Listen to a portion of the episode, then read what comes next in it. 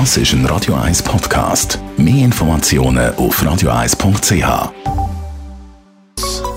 Der Konsumententipp auf Radio 1 präsentiert von comparis.ch, einem führenden Schweizer Internetvergleichsdienst. comparis.ch wie ist es das ganz genau mit dem wasserdichten Handy? Was heißt das genau? Darüber reden wir mit dem Jean-Claude Frick, Digitalexperte Comparis.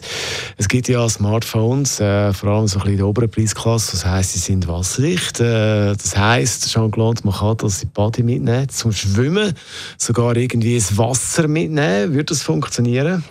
Äh, jein. Wenn ich sicher bin, dass mein Handy wasserdicht ist, dann kann ich im Prinzip das schon.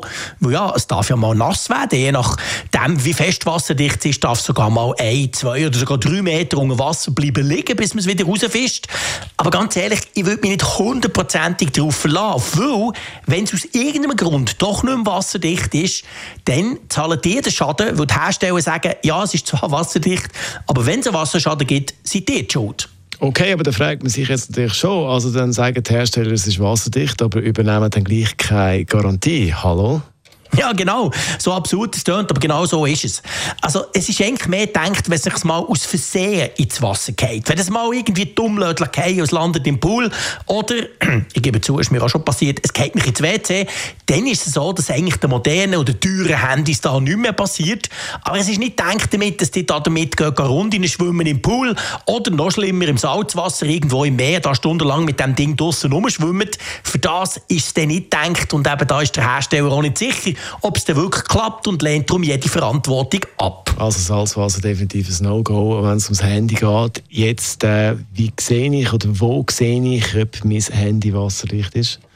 Das sieht mit den technischen Spezifikationen, je nachdem steht die außen auf der Box vom Handy. Und zwar muss man dort auf das sogenannte IP-Rating achten. IP-Rating, das sagt, wie gut es gegen Staub und Wasser geschützt ist. Die modernen und teuren Handys, man kann letztendlich sagen ab 700 Franken, die haben meistens ein IP-Rating von 68. Das heißt, sie sind recht gut gegen Staub und Sand und so Zeug geschützt. Und das 8 bei 68 steht quasi dafür, wie gut es gegen Wasser geschützt ist. Da gibt es verschiedene ähm, Stufen. Quasi eineinhalb Meter kann es unter Wasser legen und das für 30 Minuten. Das wäre dann eben 68. Und dann gibt es 69 und andere. Aber das heisst im Prinzip, das sind natürlich Laborbedingungen. Auf die darf man sich nicht hundertprozentig verlassen. Und darum, wie gesagt, auch wenn es IP-graded ist euer Handy, dann schaut, dass es trotzdem nicht ins Wasser geht, weil wenn es darum geht, seid ihr die schuld und müsst zahlen. Hm. Jean-Claude Frick ist das zum Thema wasserdichtes Handy und was das genau heisst. Hm.